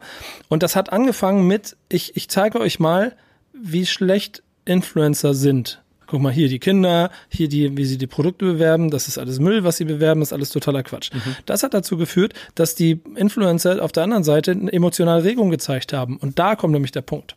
Und dann hat er nämlich angefangen ähm, zu graben. Und dann hat er Videos gefunden, Sexvideos gefunden, hat alte, alte ähm, Informationen über die gefunden und hat die benutzt und hat die nochmal öffentlich der Welt so in die Fresse gehalten. Und das ist der Punkt, wo er diese, diese Linie überschritten hat.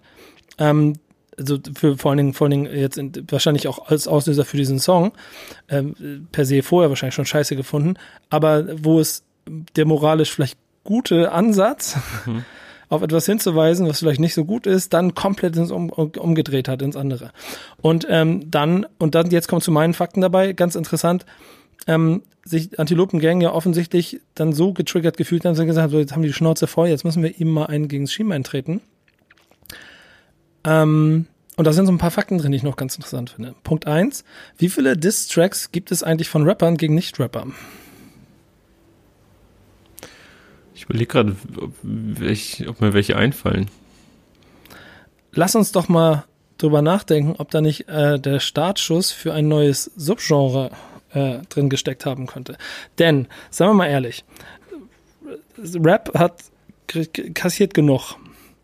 Aber da draußen sind in der normalen Pop, Hip-Hop, ne, nicht Hip-Hop-Welt. Kai Pflaume fällt mir äh, ein. Sorry für die ja, Unterbrechung. Genau, ach ja, stimmt. Ähm,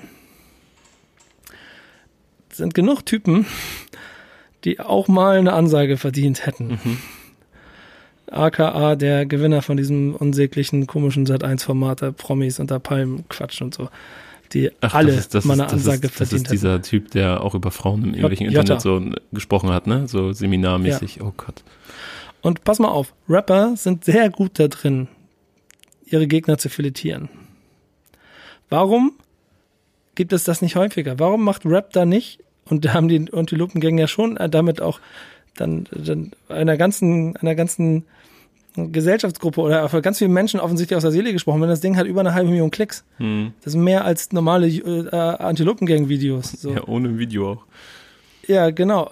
Ähm, wa warum nicht, wa warum nicht häufiger mal den Kompass richten und der Seite außerhalb von dem, wo immer mit Steinen draufgeschmissen wird, wo man im gleichen Boot sitzt mit den Leuten, mit denen man vielleicht gar nicht viel zu tun hat, aber man kriegt auch auf den Kopf, weil da hinten wieder der eine äh, was, was gesagt hat oder was gemacht hat, was man selber gar nicht vertritt, aber weil man auch Rap macht und im gleichen CD-Regal steht, auch mit abkriegt ähm, daraus eine Tugend machen und dann der, der Gesellschaft zu zeigen, mit was für Personen sie zu tun haben. Mhm. Ähm, das, und ähm, der Song ist halt äh, definitiv auch nicht streamingfähig mit 5 Minuten 46 mhm. oder was weiß ich. Also er hat auch noch eine richtig gute Distrack-Länge. So, jeder hat seinen eigenen Part. So. Ich habe noch ein, du ein, Jetzt das, ein Double habe ich noch vermisst.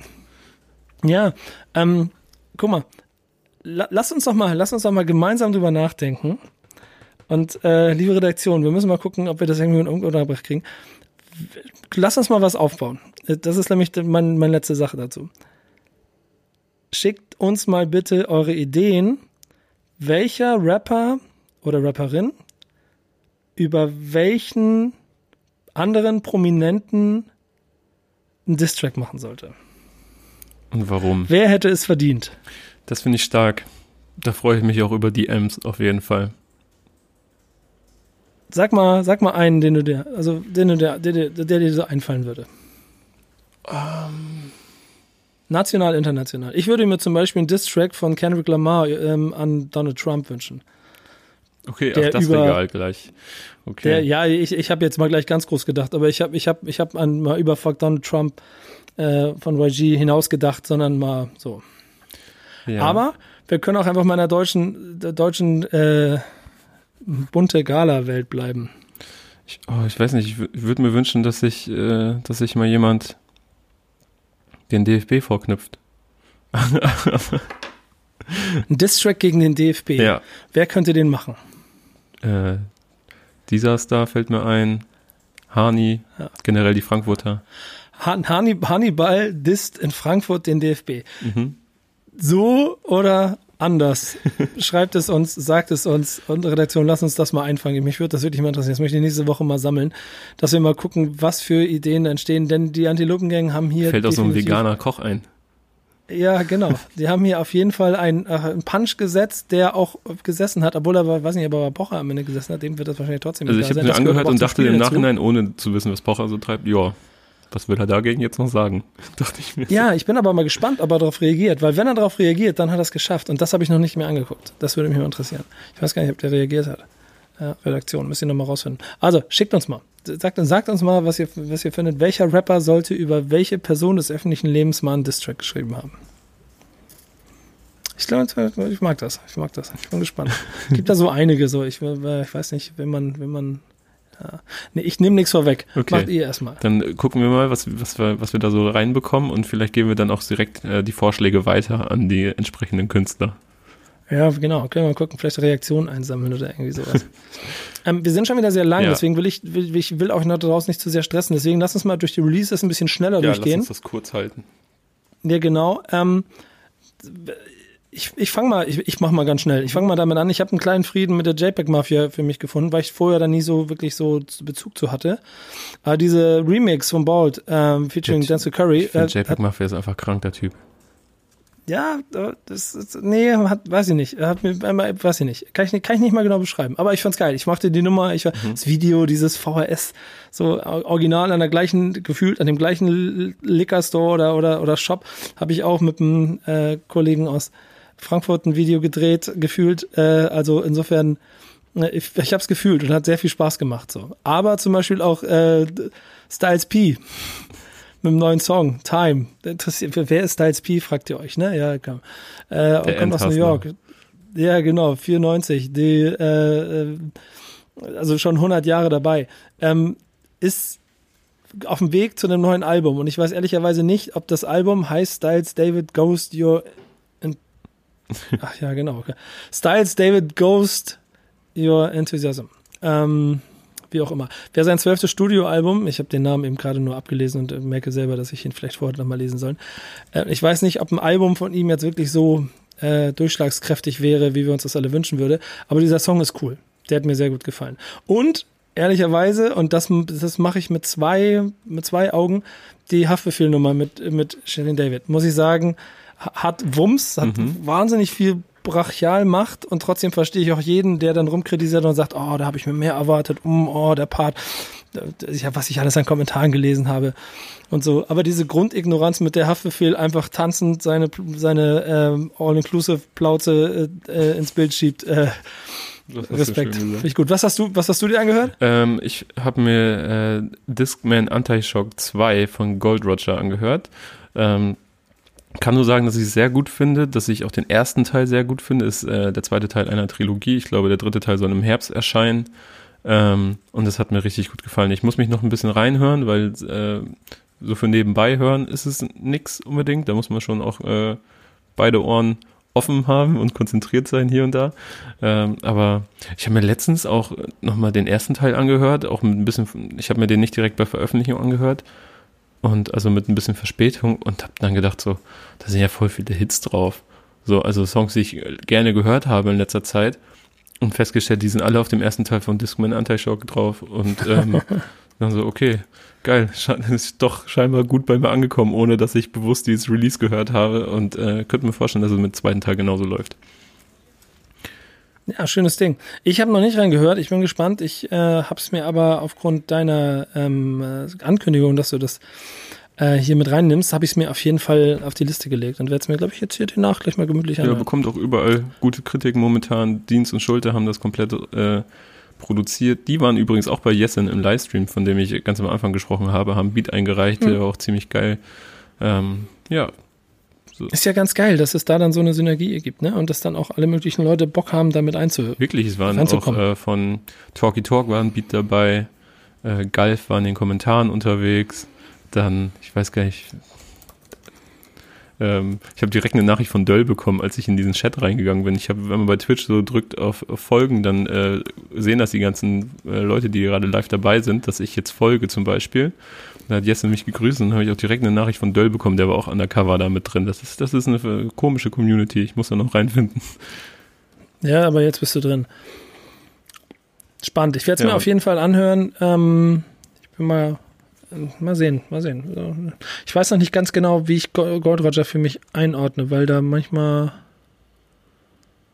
Also es hat noch nicht ganz so viel, noch nicht viel ausgelöst bei mir, aber vielleicht mhm. habe ich ihm auch zu wenig Zeit gegeben. Ja, ich, ich habe das Gefühl, man braucht ein bisschen Zeit bei ihm, weil er auch immer sehr, davon löst er sich immer mehr, sehr verschachtelte Sätze, sehr viel, also mhm. er möchte sehr viel und ähm, das gelingt ihm nun immer besser, habe ich das Gefühl.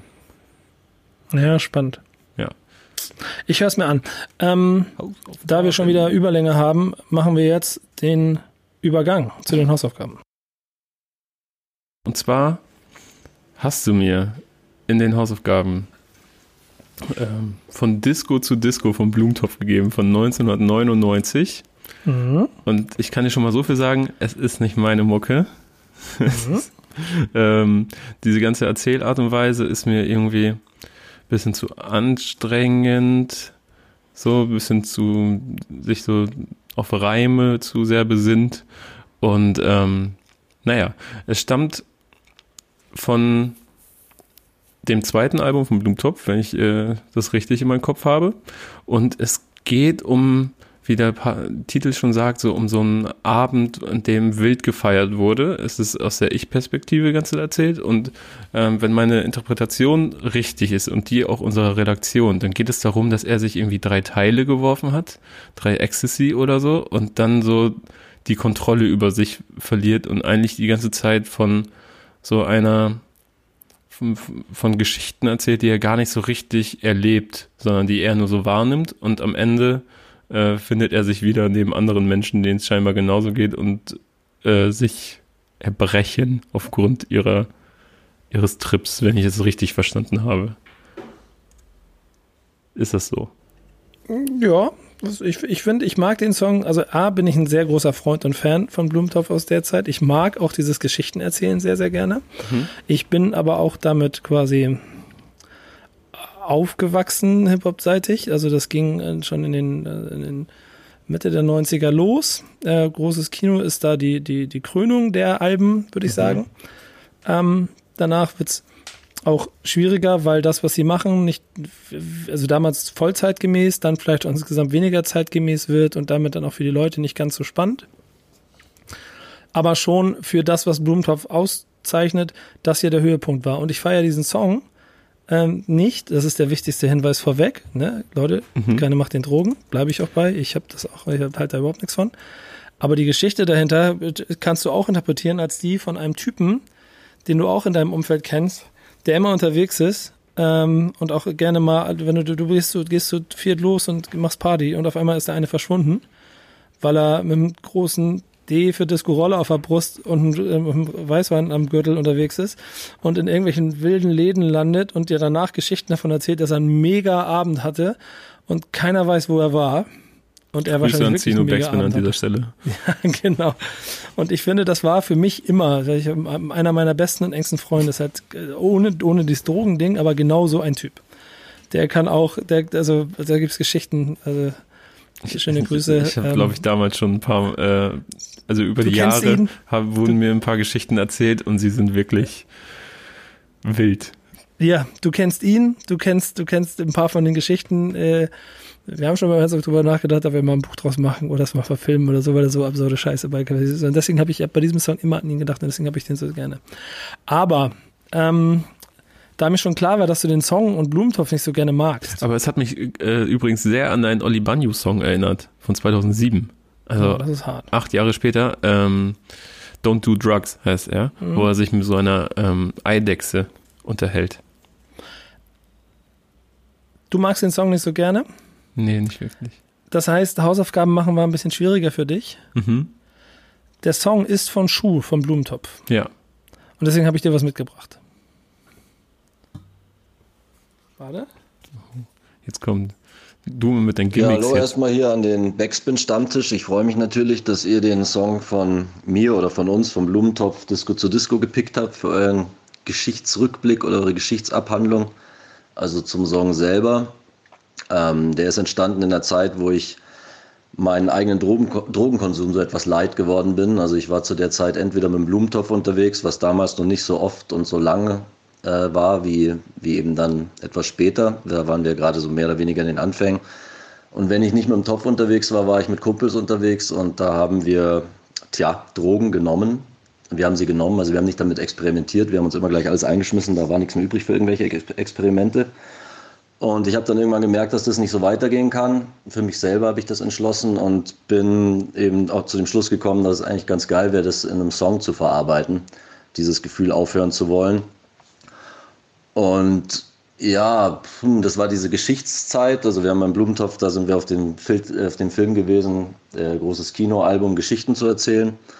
Und ich weiß noch, ich bin in Freising, also wir haben in Freising in diesem Haushalt 2000 in dieser WG gewohnt bin nachts durch Freising gelaufen und wusste schon ungefähr, wie ich den Song machen will. Also ich wusste diese Verwandlung, dass eben von dieser schönen Zeit sich auf einmal plötzlich alles wandelt, ähm, dass alles zu Monstern werden, dass aus der schönen Zeit eine ganz schlimme Zeit, also eine Scheißparty aus der guten Party wird. Und mir hat nur das Ende gefehlt, weil bei allen Geschichten für mich und auch für die anderen vom Topf halt immer das Ende ausschlaggebend war. Also wenn das Ende stimmt, dann stimmt eigentlich alles. Und da ist mir eben der Cocktailschirm eingefallen, dass ich mit dem davonfliege dann von dieser Monsterparty am Schluss. Darüber habe ich mich dann so gefreut, dass ich eigentlich, glaube ich, das die nächsten drei Monate an dem Song geschrieben habe. Nicht unbedingt, weil, weil ähm, es mir so schwer gefallen wäre, es zu schreiben, sondern weil ich einfach ein unfassbar fauler Sack bin. Und ich bin nur dann richtig ruhelos gewesen beim Schreiben, wenn ich nicht wusste, was ich tun will und was ich schreiben will. Wenn ich dann wusste, was ich schreiben will, konnte ich mich darauf ausruhen, irgendwie zwei bis vier Zeilen am Tag zu schreiben und dann den restlichen Tag irgendwie rumzuhängen, zu kiffen und Musik zu hören. Das war so dann mein, da hatte ich dann das Gefühl, mir den Feierabend verdient zu haben nach so einem Vierzeiler. Ja, und so war die Arbeitsweise an dem Song. Ich bin froh, dass der dann fertig geworden ist, natürlich dann doch nach, wie gesagt, Monaten damals noch mit dem Harddisk aufgenommen, also nicht am Rechner. Ich habe quasi rumkopiert oben äh, und Sachen rausgeschnitten, habe die anderen zur Weißglut und zum Wahnsinn getrieben, weil das die Aufnahmen bei mir immer etwas schwierig damals waren, weil ich sehr spät erst zufrieden war. Und ja, ich habe schon angesprochen, ähm, Blumentopf, Haushalt 2000, wir haben da in dieser WG gewohnt. großes Kino war für uns eigentlich so unser wirklicher großer Durchbruch, wenn man so sagen kann. For Music war mit unserem Debüt jetzt nicht so wirklich einverstanden und glücklich. Sie waren irgendwie der Meinung, wir hätten da viel von dem verloren, weswegen sie uns eigentlich gesigned haben, nämlich diese Lockerheit, diese, diesen Spaß an der Sache. So kein Zufall war ihnen irgendwie zu, zu ernst. Und ja, also so waren dann doch so Sachen wie eben Block und Bleistift, was der Handel und auch Disco zu Disco, muss man sagen, bei der Listening Session, als dann die, die Chefs von, von vor zusammen mit Smudo auch zu uns in den Haushalt 2000 gekommen sind und uns da in unserem Dachbodenstudio das Ganze durchgehört haben, halt doch auch, haben wir dann im Nachhinein erfahren, mit ausschlaggebend davon, dafür, dass wir überhaupt diese Karriere machen konnten, weil da stand schon so ein bisschen auf der Kippe, ob sie überhaupt noch ein Album mit uns machen wollen, haben wir dann im Nachhinein erfahren. Also im Nachhinein Jahre später. Und somit ähm, war das Album und auch der Song wirklich für die Blumentopf-Geschichte jetzt einfach ähm, schon mit ja, ausschlaggebend und ähm, hat das Ganze so begründet, kann man sagen. Mit natürlich allen anderen Songs auch auf diesem Album. Und ja, also zur Hip-Hop-Geschichte zu der Zeit muss ich sagen, ich habe ein Gehirn wie ein Sieb. Und ja, da ist nicht mehr viel drin hängen geblieben. Bei mir zur Hip-Hop-Geschichte als Allgemeiner, da gibt es andere, die mehr so den Archivator in sich tragen. Da gibt es vielleicht andere, die die Fragen alle dazu besser beantworten können. Aber zur Blumentopf-Geschichte kann ich das sagen und ich freue mich, dass ich das bei euch machen konnte und auch was über den Song. Ähm, ja, und ich wünsche euch noch eine ein schöne Zeit am Backspin-Stammtisch. Und Nico, danke dir. Und ich hoffe, die Nachricht kommt noch rechtzeitig an. Ich weiß, ich habe es verplant, aber Muttertag. Und Muttertag ist uns Müttersöhnchen heilig. Okay, bis dann. Servus, danke. Ja, ich habe mir ehrlicherweise. Ob, ob man da zu seinem Gedächtnis und und auch seinem damaligen Arbeitsverhalten und diesem Song eine Korrelation erstellen kann? Ich, ich keine Ahnung. ähm, ich ich finde es lustig. Ich habe auch ähm, original letzte Woche, nachdem wir Stammtisch aufgezeichnet haben, habe ich zwei Minuten später habe ich ihm geschrieben. Geil. Die Aufzeichnung habe ich Streber. während während, während dieser Aufzeichnung bekommen. Ach echt? Ja. Okay. Die, die ist gerade, du kannst es in unserer äh, WhatsApp-Gruppe sehen. Während der, während der Arbeit hier dran ist der angekommen und dann habe ich hier kurz mal gegenhören lassen, ob wir den benutzen können. Äh, ganz, ganz liebe Grüße und vielen, vielen Dank an Schuh, dass du ähm, äh, Bock hattest, hier ein bisschen was ähm, auszuführen. Ich habe jetzt die kompletten 430 drin gelassen, weil ich es einfach so gut und wichtig finde, dass wir, wenn wir die Möglichkeit haben, jemanden wie ähm, ihn als Protagonisten von einem Song mal sprechen zu lassen, dass wir das dann auch komplett machen. Insofern seht es nach, dass ihr jetzt vier Minuten zuhören müsstet, aber es erklärt die Geschichte auch sehr gut, finde ich. Insofern habe ich da jemanden für dich die Hausaufgaben machen lassen. Sweet. Das war aber geil. Das war schön zu hören, auch aus seiner Sicht. Ich habe ja auch jetzt ja. über die letzten äh, Jahre ein paar äh, Mitglieder des Tops, nicht alle, aber einige kennenlernen dürfen und äh, allesamt sehr nette, sympathische junge Herren. Und dieser Song ist ein Teil der, der Geschichte und ihrer Karriere, die sie dann gehabt haben. Meine Hausaufgabe ja. ähm, hat auch mit Karrierebeginn so ein bisschen zu tun. Ne? Mhm. Ähm, du hast mir äh, Sido 2010 als Hausaufgabe gegeben, featuring Haftbefehl. Ja. Ähm, das ist ganz interessant, als ich den gehört habe. Ne? Interessiert ne? mich auch, wie du den damals wahrgenommen hast. Ja, also 2010, der Song zu dem Zeitpunkt, inklusive der Offenheit, mit der er über die Szene und über die Musik gesprochen hat, äh, Meilenstein. Mhm. Punkt. Mhm. Also ganz ernsthaft, die Art und Weise, wie, das war krass, wie er dann, ich habe selber dann immer dabei zugehört und ertappt, wie er dann ähm, über die Alben gesprochen hat. Materia ist ganz gut, aber er ist garantiert kein Endboss und solche Sachen so. Ähm, das, also auch interessant zu sehen, wie 2010 Karrieren eingeschätzt wurden, so von ihm. Mhm. Aber man muss Sido da natürlich auch zugutehalten, dass er klare Haltung hatte. So. Und ganz vielen Sachen. Und was sich bis heute etwas, auch nicht geändert hat, ja, hat sich ganz viel Interesse an der Mucke. Und der hört sich wahrscheinlich heute immer noch alles an. Der guckt sich ja heute auch jeden Quatsch im Internet an. Das sieht man ja mal in seinem Livestream. Da sind Leute dabei, das, das kann ich nicht, das kann ich mir nicht angucken. Er guckt sich's an, er kennt sie, er kriegt, es sogar hin und er baut das alles mit ein. Und dieser Song selber ist, finde ich, ein, ist, ein, ist ein guter Song, mhm. aber ähm, da sind auch noch so drei, vier Geschichten drin, die dann nachher noch Richtung Aus, richtig Auswirkungen hatten. Ne? Also wenn er, wenn er so sagt, ähm, und also ich zitiere, und dem BMWs von wieder mal Stress mit uns, trotzdem wünsche ich Ennis gute Besserung, was soll's, dieser Streit macht keinen Sinn mehr, ich bin kein Kind mehr, ich, mich interessiert mein Kind mehr. Mhm da ist er ja dann zehn Jahre jünger, das heißt auch so schon an den 30ern, ähm, und, und wird erwachsen, wenn wir es so formulieren. äh, schickt halt rüber erwachsene Worte in Form von, ey, komm, lass die Scheiße jetzt mal sein. Wir, wir Bushido hatte, glaube ich, damals so Rücken, ne? Bandscheibenvorfall, stimmt. Mhm. Und das Ergebnis ist, das Album 23, nächstes Jahr, das Collabo-Album. Ähm, 2011 ist es gekommen. Also auch ein Move, der dann am Ende dann auch wieder Deutschrap in die nächste Sache gegeben hat. Genau wie zu der Zeit ein junger Düsseldorfer Rapper namens Farid Bang aufgeschlagen ist und sich die ersten mit ihm auseinandergesetzt haben. Und ähm, Sido, auch ehrlich und, und offen, rappt, äh, bevor ich Farid Bang höre, höre ich Moneyboy. Mhm. Und äh, dann aber der Feature-Gast, auf den wir gleich noch kommen, antwortet, Fick Moneyboy, kann hören, lieber Farid. Mhm. Ähm, auch das mochte ich gerne, weil auf dem Song klar darüber diskutiert wurde, wer, ob man es jetzt cool findet oder nicht. Und dann sagt er halt an irgendeiner Stelle, das Beste kommt zum Schluss, nachdem er das ganze Jahr 2010 durchgearbeitet mhm. hat. Und zu der Zeit gab es ja zwei Künstler, die wo sich alle darauf einig waren, wo von Haftbefehl dann ja auch rappt, ähm, die äh, gerade on point waren und auf die ganz Deutschland geguckt hat. Das war Haftbefehl und das war Nate 57 aus Hamburg. Mhm. Äh, Stress auf dem Kiez, ähm, damals richtig hoch gelobt und eben besagter Haftbefehl, der damals aber, ähm, also wenn, wenn man die Karriere sieht, ich glaube, auf jeden Fall mehr, mehr an seinem Status gearbeitet hat und mehr Status erlangt hat, als es, als es Nate geschafft hat. Ähm, auch nicht so, also ich glaube mehr, mehr szeneseitig und mehr, mehr, mehr aus Ehrachtung, Ehrerbietung äh, Haftbefehl gelobt wird, aber nicht die Verkaufszahlen von ihm jetzt so mhm. exorbitant hoch sind. Also der hat keine Platin-Alben gemacht in seinem Leben. Aber die Haltung, mit der Haftbefehl auf seinem Part klar macht, wer er ist und wofür er steht und dass auf einmal alle mit dem Kanecken-Slang kommen und sowas alles, mhm. äh, macht diesen Song insgesamt zu einem, also echt, ich finde, das ist ein sehr, sehr wichtiges Stück Deutschrap-Geschichte und ich muss sagen, ich bin sehr glücklich darüber, dass du den ausgewählt hast. Zehn Jahre her schon wieder verdrängt. Einfach, ne? Ja, das ist nämlich der, das ist der letzte Satz. Sido hätte, also ich würde mir den Song auch, ich, ich würde mir gerne Sido Song 2020. Eigentlich hatte ich damals mir schon 2011, 2012, 2013 mhm. gewünscht, aber 2020 wäre mal wieder Zeit. So nach zehn Jahren, das könnte man machen. Hat das nicht auch an Silvester rausgebracht damals? Ja, ne? Ja, ich glaube ja. Also das wirklich das Beste kommt zum Schluss. So. Das war ein, war ein richtig cooles Ding. So. Wie ja, war's denn? Das hat auf jeden Fall so.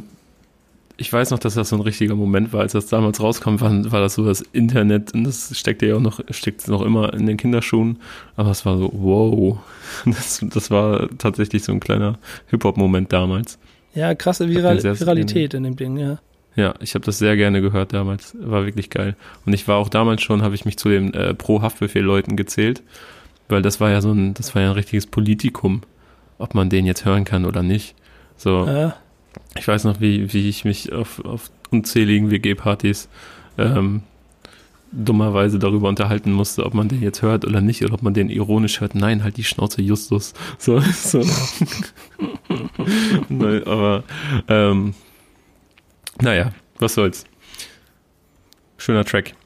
Ja, genau. Und ich finde ähm, ehrlich, ehrlicherweise auch damit eine sehr gute Hausaufgabe, ähm, die ich finde, wir immer so handeln müssen. Ich hoffe, das machst du jetzt auch genauso, dass sie ähm, wirklich so einen Einschlag hat wie dieser Song. Ich habe was für dich mitgebracht, aber mhm. ist die Frage, ob du vielleicht mal kurz erst liefern willst, sonst erzähle ich meinen. Ähm, ich habe ich hab heute mal was Internationales für dich. Mhm. Und äh, das ist, glaube ich, eher ja, werden wir nächste Woche drüber reden. Ich weiß nicht, wie, wie sehr du dich dafür begeistern kannst, aber es hat damals auf jeden Fall auch für mich so einen kleinen Umbruch bedeutet und ich habe gesehen, dass diese Woche Goblin von Tyler the Creator Geburtstag hatte, das Album, und ich gebe dir Yonkers mit als Hausaufgabe. Ich will ihn gleich aufmachen nebenbei. Ich mache das immer sofort für den Effekt. Mache ich ihn mir nebenbei kurz auf und lasse ihn dann, bevor wir dann Outro machen und so, dann nochmal kurz ein bisschen laufen. Das ist das, das, das ja, Video hat damals sehr viele Leute verstört. Ja, und ähm, hat ihnen so ein bisschen auf die, hat ihnen so ein bisschen den Durchbruch verschafft, glaube ich, wenn ich das richtig in Erinnerung habe. Mehr möchte ich ja. dazu gar nicht sagen. Genau, wir machen das nächstes Mal. Das ist, das ist eine gute Auswahl, gefällt mir gut. Du kriegst von mir einen anderen. Und äh, du, ich bin dafür da, dass du äh, deine Hausaufgaben machst, genau wie ihr da draußen. Deswegen kriegst du von mir einen Song von einem Album, das gerade 25-jähriges Jubiläum gefeiert hat und deshalb neu aufgelegt wurde, von MC René. Das Album heißt Renevolution, könnt ihr mhm. euch kaufen.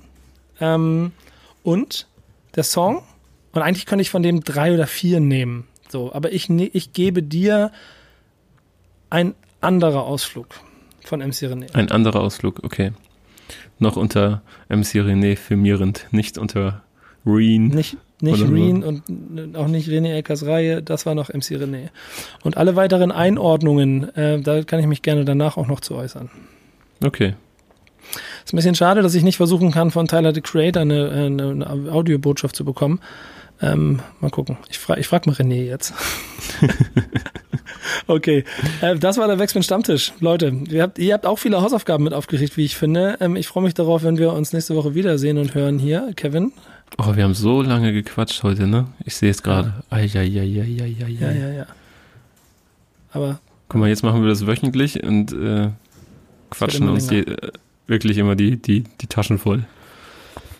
Aber ich hoffe, ihr mögt. Äh, gebt uns Feedback. Sagt ihr, was ihr vom Podcast haltet. Sagt ihr, äh, was ihr zu den Thesen denkt. Äh, sagt uns eure Meinungen zu den ähm, möglichen Distracks mit den Rap jetzt gegen den Mainstream zurückschlagen Oh ja, kann. das interessiert mich auch. Sagt nichts über meine Augenringe.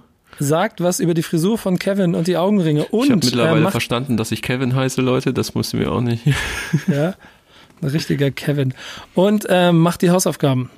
Auch die gehören ab jetzt euch mit helft uns, helft uns, macht Hausaufgaben. Schreibt uns, was ihr zu den Songs denkt. Na, ich muss weitermachen. Nach dir wartet schon der nächste Termin, die, die nächste Aufzeichnung, deswegen muss ich jetzt hier raus. Kevin, leg dich wieder hin. Leute, macht's gut. Ja, ja. Haut Stammtisch. Bis zum nächsten Mal. Ciao.